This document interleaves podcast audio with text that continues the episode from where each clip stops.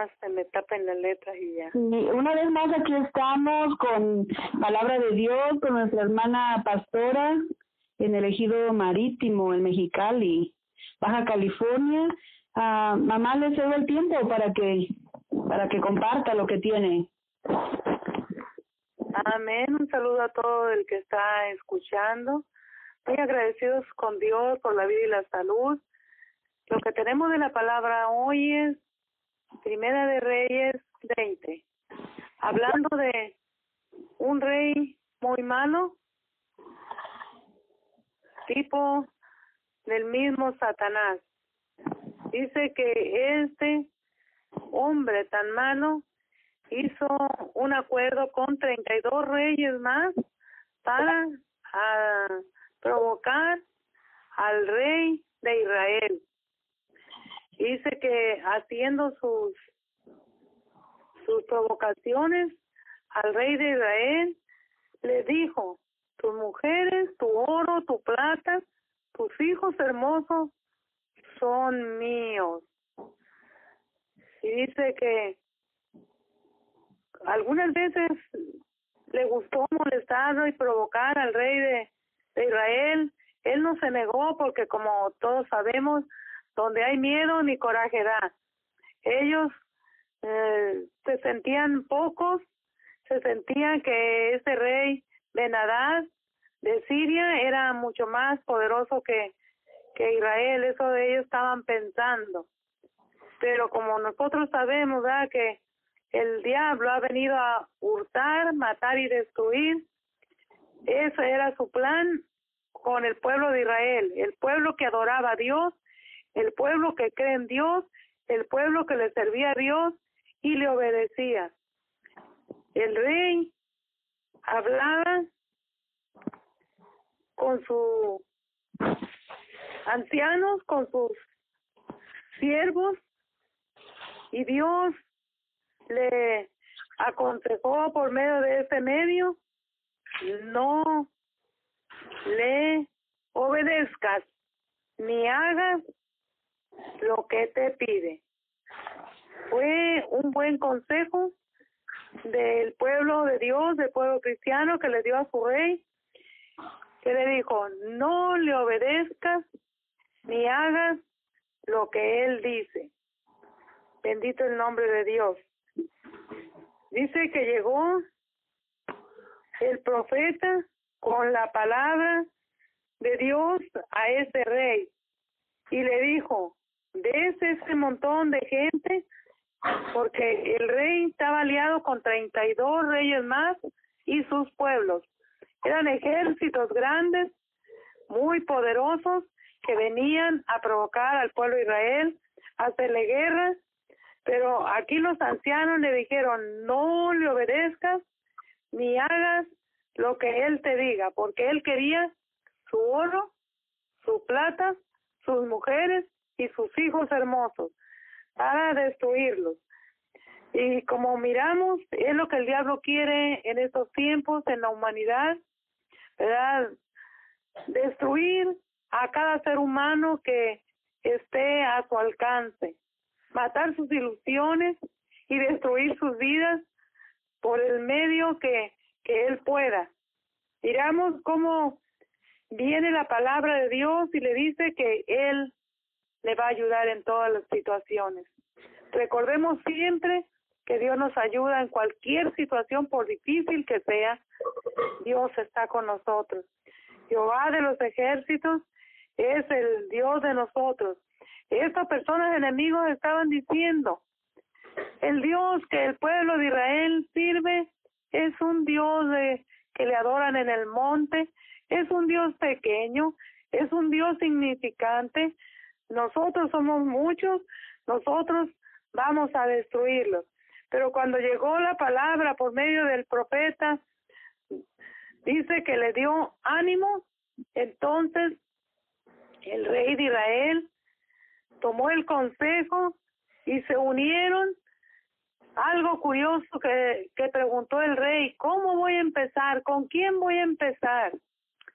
Le dijo el, profeta de Dios, vas a empezar con tus siervos, vas a empezar con tus siervos.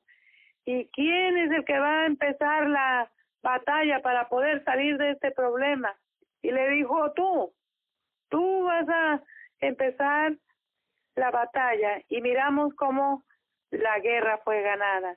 Una cosa que parecía imposible aún para el rey. Pero Dios tiene la última palabra. Ni nada hay imposible para Dios. Dice la palabra de Dios que ellos ganaron. Los persiguieron y ganaron, aunque parecían poquitos, dice que parecían como si fueran unos dos rebaños de, de ovejas a comparación de la multitud del enemigo que estaba hinchiendo toda la tierra. Viene palabra de Dios una vez a tu vida y te dice, prepárate al rey, porque al año van a volver este enemigo fuerte y feroz. Dice que es Siria y van a venir. Mira bien lo cómo ha empezado esto, mira bien lo que Dios ha hecho por ti, mira bien la palabra de Dios, obedécela. Dice que sí volvieron al, al año, pero sin embargo, el rey de Israel que obedecía la palabra de Dios salió victorioso una vez más.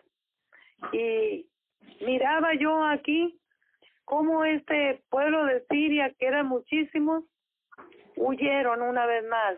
Tuvieron un año de descanso después de que les ganó y dijeron, ah, nos ganaron porque pues eh, están impuestos a pelear en el en el monte, en los por allá en las montañas, pero que si hacemos una guerra acá en lo parejo, nosotros vamos a ganar, decía de nadar.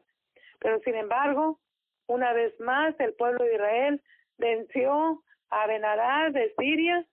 Dice que huyeron lo más que pudieron y se fueron a una ciudad. Y dice que esta ciudad era hermosa y tenía muros. Pues la mano de Dios estuvo con el pueblo de Dios porque ellos según pensaban que en lo parejo podían ganar y no fue así. Se fueron a Open y ahí dice que los muros mataron a veintisiete mil, cien mil, dice mil hombres de a pie y los demás huyeron a pie a la ciudad. El muro cayó sobre 27 mil hombres que habían quedado. También Benadán vino huyendo a la ciudad y escondiéndose de cámara en cámara. Entonces sus siervos le dijeron, he aquí, dice, el Dios de Israel es más poderoso. Amén. Humillémonos a ellos. Ellos son buenas personas y a lo mejor tienen misericordia de nosotros. Miramos el poder de Dios, miramos la mano de Dios cada día de nuestra vida y si hacemos lo que hizo el rey de Israel, que oyó el consejo de la palabra de Dios, todo le salió bien. Aunque eran 32 reyes, más de treinta 33, y aún así el pueblo de Israel salió con la victoria. Bendito el nombre de Dios. Si hay problemas, en este programa de Jesús contesta las oraciones, al oír la palabra de Dios, que se llene tu corazón de fe y con ganas de obedecer a Dios, como dice en su palabra, todo te va a salir bien. La mano de Dios va a estar contigo. Dios es el mismo de ayer y de hoy y de todos los siglos. No le hace donde vayamos, le hace donde estemos. Sin Dios no somos nada. Si no nos humillamos a Él, jamás podremos tener la salvación del alma. Miramos a Benadad, aquel hombre orgulloso y poderoso, escondiéndose de cámara en cámara. Y sin embargo, el rey de Israel, con la alegría y la victoria de que obedeciendo a Dios, todo es mejor. Todo es victoria en la vida de cada ser humano. Yo les bendiga en esta hora y les amo por haber oído palabra de Dios. Amén. Muchas gracias, hermana Esmeralda. Dios la bendiga. Gracias por escuchar y si te gustó esto, suscríbete y considera darle me gusta a mi página de Facebook y únete a mi grupo Jesús Answers Prayer.